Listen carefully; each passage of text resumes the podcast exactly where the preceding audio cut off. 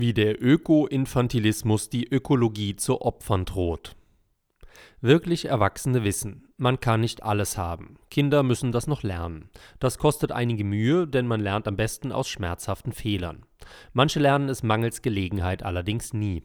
Diese Menschen finden sich offenbar überdurchschnittlich oft in jener verwöhnten Nachkriegsgeneration, die nie unter Hunger oder anderen Entbehrungen leiden musste und deshalb wie selbstverständlich erwartet, dass der Strom bei Tag und Nacht aus der Steckdose, Wärme nach Wunsch aus der Zentralheizung, Milch und Käse, frisches Fleisch aus dem Kühlschrank kommen oder wie Obst und Gemüse preiswert in Geschäften oder auf Wochenmärkten angeboten werden diese Kinder des Wohlstands haben nie den Buckel krumm machen müssen, um Unkraut zu jäten, nie Kohlen ohne Aufzug aus dem Keller in den fünften Stock schleppen und schon gar nicht Kartoffelkäfer von Hand einsammeln müssen, um die Ernte zu retten. Aber sie haben höchste Ansprüche an die Qualität ihrer Nahrung und Kleidung. Alles soll absolut frei von Schadstoffen sein. Ist das aber in der realen Welt überhaupt möglich? Es war der zur Zeit der Renaissance lebende Arzt Theophrastus Bombastus von Hohenheim, 1493 geboren, besser bekannt unter dem von ihm selbst gewählten Namen Paracelsus, der als erster formulierte: Alle Dinge sind Gift und nichts ist ohne Gift, allein die Dosis macht's, dass ein Ding kein Gift sei.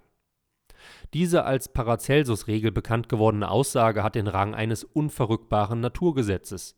Wir sprechen heute vom Dosis-Wirkungsgesetz Während selbst Newtons Gravitationsgesetz später durch Einstein relativiert wurde, konnte die Gültigkeit der Paracelsus-Regel noch nirgends in Zweifel gezogen werden, auch nicht bei der vor allem in Deutschland mit Angst verbundenen Radioaktivität. Sie gilt selbst für das anscheinend über jeden Verdacht erhabene Naturprodukt Wasser, denn inzwischen sind sich die Mediziner darin einig, dass auch übermäßiges Wassertrinken zum Tod führen kann. Ganz abgesehen davon, dass man im Wasser auch leicht ertrinken kann Angeregt von Schriften der alten Griechen erkannte Paracelsus auch schon, dass lebensgefährliche Gifte in verdünnter Form als Heilmittel dienen können. Auf der Grundlage der Paracelsus-Regel geht die moderne Toxikologie davon aus, dass jeder beliebige natürliche oder künstliche Stoff erst oberhalb einer bestimmten Schwellenkonzentration gesundheitsgefährdend wird die Toxikologen versuchen mit Hilfe sorgfältig geplanter Experimente an Versuchstieren oder Zellkulturen diese Schwellenkonzentration zu ermitteln. Auf dieser Basis setzen die zuständigen nationalen und internationalen Expertengremien und Genehmigungsbehörden dann Grenzwerte für die Arbeitswelt fest, die aus Gründen der Sicherheit normalerweise mindestens um den Faktor 100 über der Toxizitätsschwelle liegen diese Grenzwerte, obgleich im Rahmen der EU und der OECD zunehmend vereinheitlicht, blieben lückenhaft, da sie fallbezogen und nicht systematisch festgelegt wurden.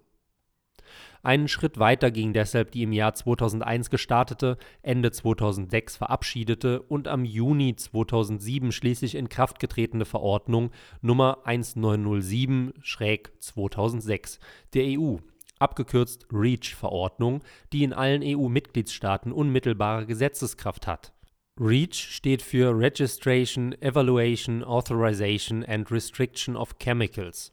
Danach müssen alle Stoffe, auch zigtausende sogenannte Altstoffe, ab einer Jahresproduktion von einer Tonne registriert, nach einem mengenabhängigen Stufenplan getestet und dann bei der EU-Chemikalienagentur ECHA in Helsinki bewertet und schließlich genehmigt oder abgelehnt werden die Zulassungsprozedur betraf allerdings nur „ Zitat Substances of Very High Concern “(SVHG) nach Artikel 57. Bis zum 1. Dezember 2010 mussten die sogenannten Großstoffe mit einer Jahresproduktion von über 1000 Tonnen registriert sein, bis zum 1. Juni 2013 die Stoffe über 100 Jahrestonnen und bis zum Juni 2018 schließlich die Stoffe ab einer Jahrestonne es ging bei REACH aber nicht nur um die Stoffe und Verbindungen an sich, sondern auch um die Millionenzahl ihrer sehr unterschiedlichen Verwendungen. Ein sehr aufwendiges Unterfangen, das nur mit dem Turmbau zu Babel vergleichbar ist.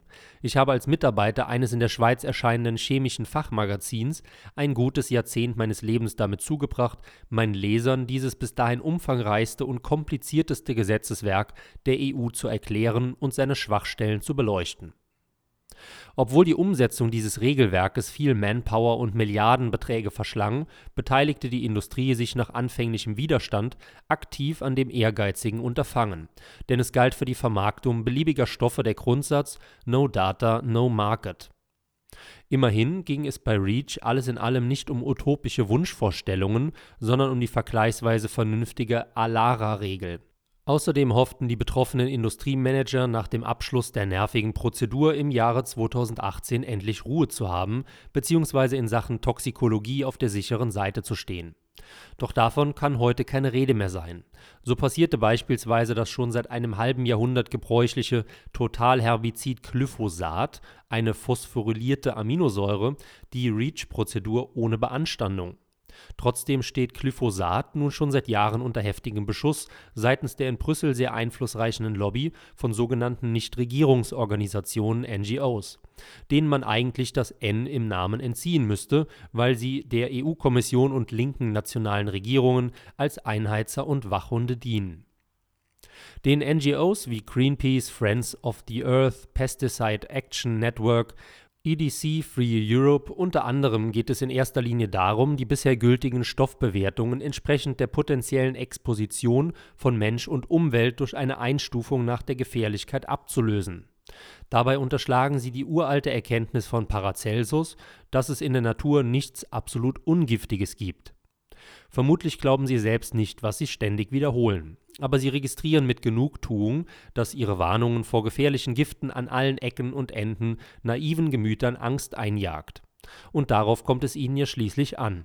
Inzwischen haben die grünen NGOs die Büros der wichtigsten EU-Direktionen erobert, darunter die Direktion für Umwelt, Ozeane und Fischerei unter EU-Kommissar Virginijus Sinkevičius aus Litauen so war es nicht überraschend, dass die EU-Kommission im Rahmen des Ende 2019 lancierten Green Deal, kaum dass die Umsetzung der REACH-Verordnung mit Hängen und Würgen abgeschlossen war, schon in diesem Jahr den Entwurf einer Totalrevision von REACH vorlegte, der das Ziel Zero Pollution for Toxic Free Environment verfolgt.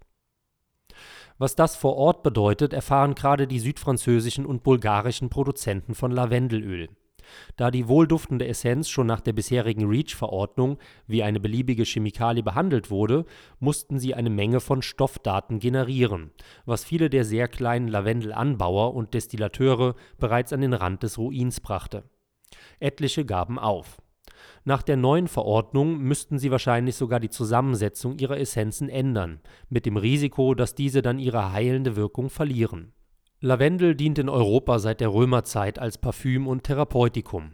Lavandula augustifolia kommt in den provenzalischen Voralpen zwischen 600 und 2000 Meter Meereshöhe nur noch vereinzelt als Wildpflanze vor Heute wächst in der Provence auf etwa 5000 Hektar eine Kulturform von Lavandula augustifolia und auf über 20.000 Hektar der widerstandsfähigere und produktivere Lavandin, eine natürliche, aber sterile Kreuzung zwischen dem Echten Lavendel und dem Breitblättrigen Lavendel, der eher in den Pyrenäen beheimatet ist.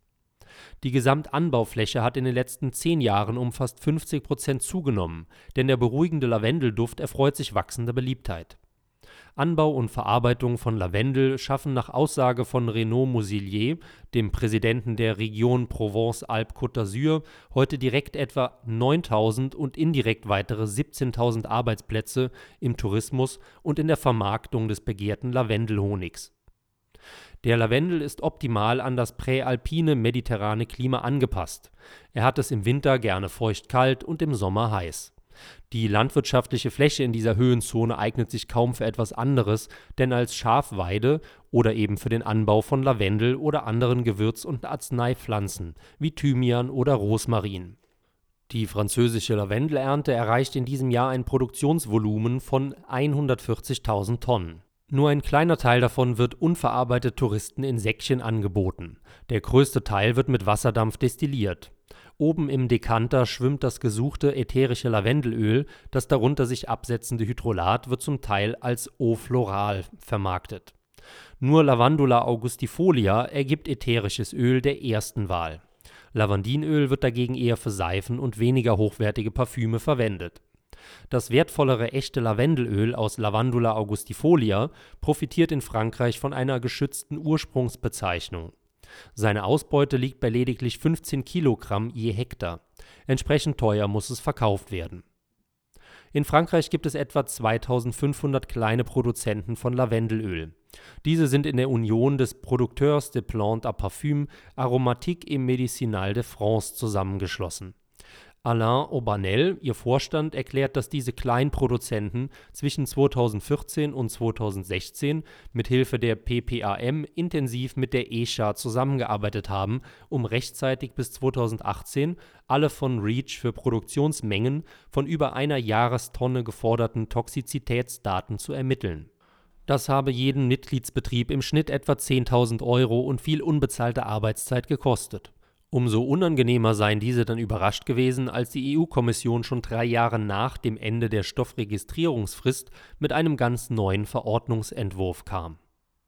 Die Brüsseler Bürokraten behandeln das Lavendelöl, da es durch Destillation gewonnen wird, wie eine beliebige Industriechemikalie.